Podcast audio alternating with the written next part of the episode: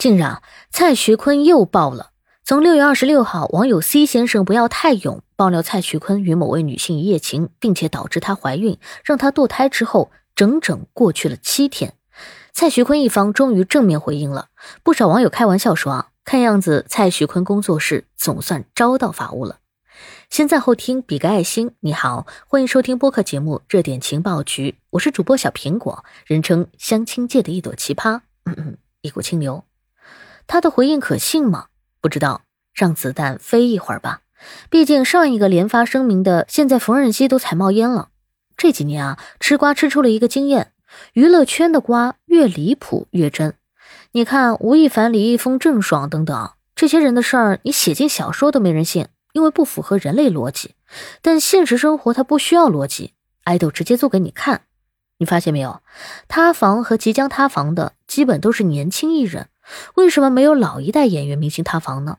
因为从二零零零年开始，资本进入了娱乐圈，而在那之前呢，这个行业虽然也会有明星，也会赚钱多，但这些明星几乎都要从小角色甚至龙套，一点一点通过努力才能成为大明星、大演员。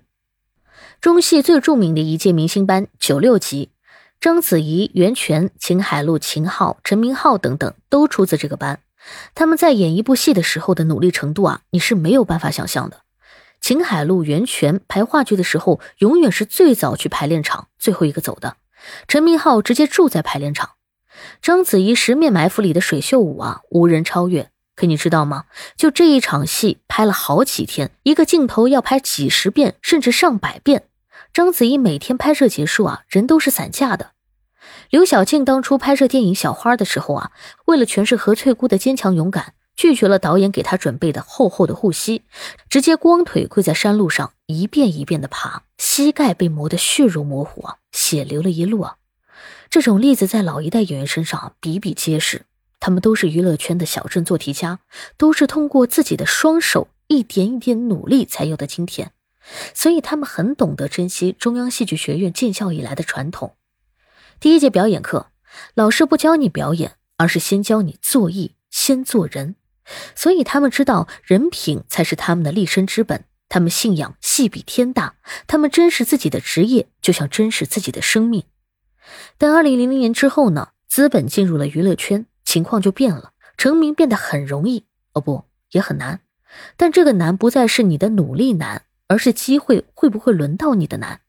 你的成名不再是靠努力得来，而是靠命运砸到你得来的。如果你撞大运，被资本看中，成为那个蔡某某，那么成为那个傀儡之后，你的成名之路会非常容易。所以这些人啊，让他们火出圈的永远不是他们的作品，而是大阪宽面，是基尼太美，是日薪二零八，是他们的劣迹。他们从一到一百几乎是一步就达到了。他们不会珍惜，不会经历中间的九十九道磨难，他们的人品支撑不住这一百。穷人乍富，自然就会开始作，所以他们的塌房几乎是必然的。所以你看啊，大老爷们儿化着浓妆，穿着丝袜，唱着没有调的歌，这都什么音乐啊？又没有什么优秀作品，又没有高尚的灵魂，没有深度的思考，甚至一个男的连他的性别都没办法被认同，你有什么资格当偶像呢？就这，还有无数粉丝花着父母的血汗钱为哥哥打 call，你们对得起你们的父母吗？这不是追星，这是养蛊呢，养的他们一步步堕向地府。就是这帮人败坏了演员这个职业的名声。